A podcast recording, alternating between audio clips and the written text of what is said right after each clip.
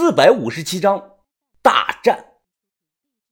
自古英雄爱美女，跑江湖的人都是有今天没有明天，所以这类人对男女之间的那点事啊，看的都是非常的洒脱，从没有谁负责这么一说。初次见面，做个一夜夫妻是家常便饭，事后给点钱财，日出时分。大家是各奔东西，天南地北，只等是有缘再会了。有一点要声明，我虽然秉承了这个观点，但我并不好这一口。把头一向是洁身自好，这点我很随他。午夜时分，平房的小屋，黑灯瞎火的，战场就在那张小床上，上火流鼻血了。我撕了点卫生纸堵住这个鼻子，隔着窗帘的缝偷偷的向屋里张望。根据我的初步观察，于师傅和咸水嫂最少已经大战了有五十个回合。于克龙这边用了一招黄牛耕地，那边咸水嫂身形是稳如泰山，他转身将于克龙推倒，接着祭出了一招凤凰归巢。于师傅眉头一皱。他立即改用了一招硬攻铁板桥，咸水嫂眼看此招凶猛，竟也是不慌不乱的，改用了太极拳中的粘字诀。他双手双脚如狗皮膏药般的粘在了于师傅身上，我自巍然不动。久攻不下，于师傅有些慌了神儿，他再次的变招，一招泰山压顶，压的咸水嫂啊！乱了方寸，看女方脸上出露这个败相，于师傅是心中大喜，他想就以此招泰山压顶结束此战。哪知呢，咸水嫂是故意露出了破绽，实则是想引于师傅上钩。看对方果真是上了钩了，咸水嫂立即反攻，他直接使出了大招千斤坠。那一刻，我看的感觉地面都给陷下去了。于师傅牙关紧咬，呲牙咧嘴，苦苦的支撑。咸水嫂深知这是最好的机会，他一个起身，直接用出了最终的招数。此时已分出了胜负，于克龙败北。我看得额头直冒汗了，这太吓人了，简直是招招能要了这个男人的命。我上去啊，估计最多能撑一个回合。又过了一刻钟，于师傅衣冠整齐的走了出来，咸水嫂出来送他，穿的就是比较少，也不怕被人给看到。于师傅苦笑着看着，呵呵，没想到这个小地方有如此的高手啊！哈，妹子，你家学渊源，这身功夫想来应该是传自于上海小红门一脉吧？哎，今日我败了，改日再登门讨教。咸水嫂靠在门上，她左手夹着女士的这个细烟，媚眼如丝，优雅的冲着于师傅脸上吐了个烟圈。哼，能逼我用出看家本领，你也不差。我记住你了，一般小年轻的在我这里走不过两个回合，给个名号吧。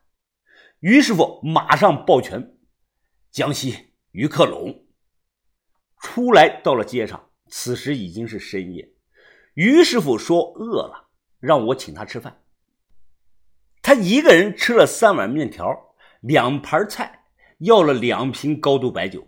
我只喝了半杯，其他的全让他自己给喝了。酒足饭饱，于师傅擦擦嘴，他表态的看着我：“小子，我不吃白吃啊！你求我的事儿，我答应你了。”太好了！我激动的猛地拍了下桌子，能收服这种高手当保镖，我的人身安全肯定是大大的增加。最起码在遇上楚小天那种找我报仇的，不用担心了。什么时候走？这趟要去多长时间啊？他问我。我想了想，啊，我等下就给人电话，呃，看他那边的事儿办的怎么样了。如果可以的话，咱们明天就走。用不了多长时间，估计呢，这趟来回七八天应该是足够了。于克龙点点头，他又伸手大声的叫老板：“老板，再拿一瓶酒来。”他一个人是自斟自饮。我出来给小道士打电话，听了我说的，小道士在电话中讲：“我这里还没完事呢。哎，要不这吧，你先来我这里一趟吧，反正黄石离实验也不远。等完事了，咱们直接从这里走。”你不是说就拜访一个长辈吗？你在那边做什么呢？要耽搁这么久啊？我问他。哎呀，小巷子，我也不想耽搁呀。问题是这次我拜访的长辈，他不是一般的道士啊。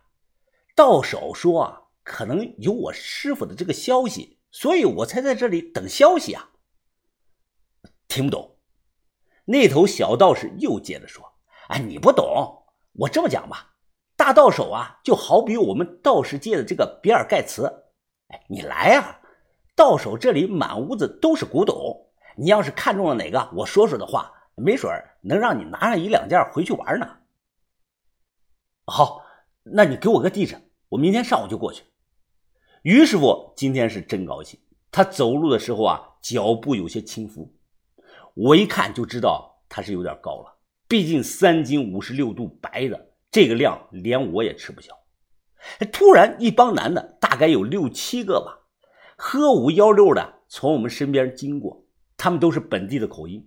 我听到有个男的骂咸水嫂怎么怎么了，于克龙眉头紧锁，显然他也听到了，他就要过去，我拉住了他，毕竟还不知道是怎么一回事呢。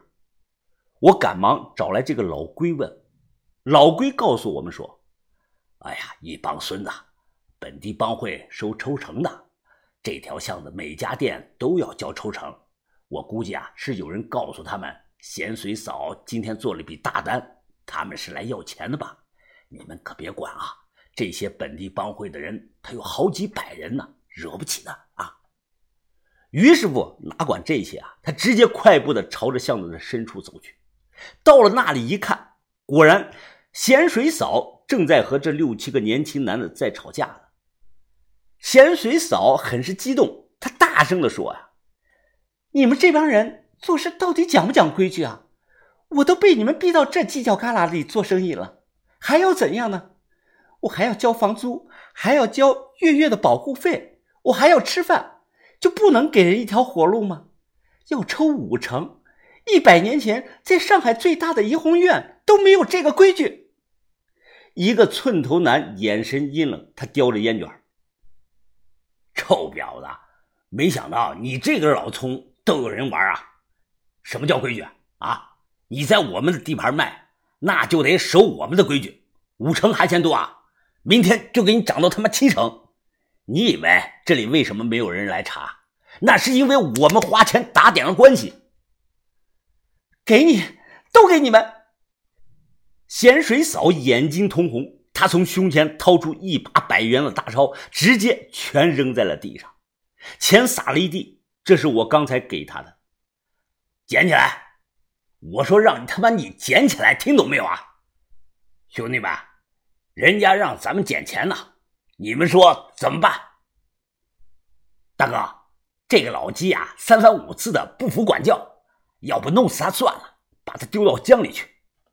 另一个人冷笑的也说道：“弄死还不简单啊？哎，要是我建议啊，还是把他的脸划成花看看他往后还怎么办。”嘿嘿，哎，我觉得这个主意也不错啊。突然，这个人的脸上没了笑容，因为于克龙不知道什么时候站在了他的面前。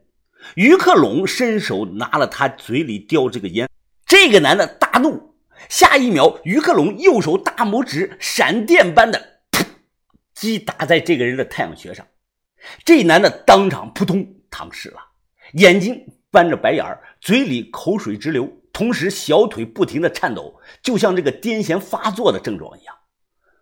操，大哥！另外几个人都抽出这个水果刀，猛冲了过来。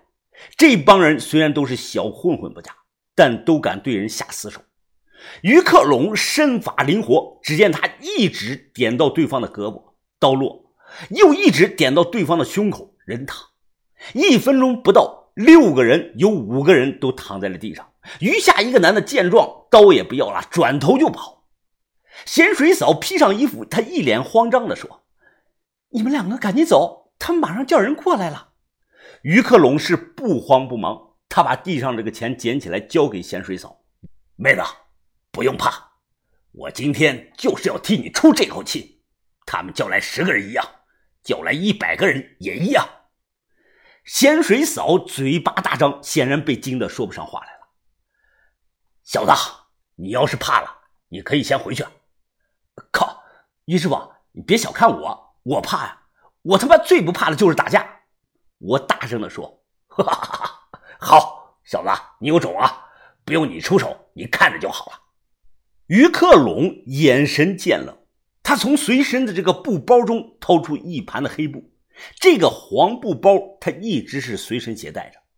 于克龙用这盘黑布将自己的双手紧紧的缠了起来，只露出了十根手指。随后，他又将自己的裤腰带和裤腿分别的扎紧。怎么这样看着我？你以为我现在喝醉了呀？我点点头。他大笑着伸出食指指着我，哈哈哈哈哈！我五分醉意。刚刚好。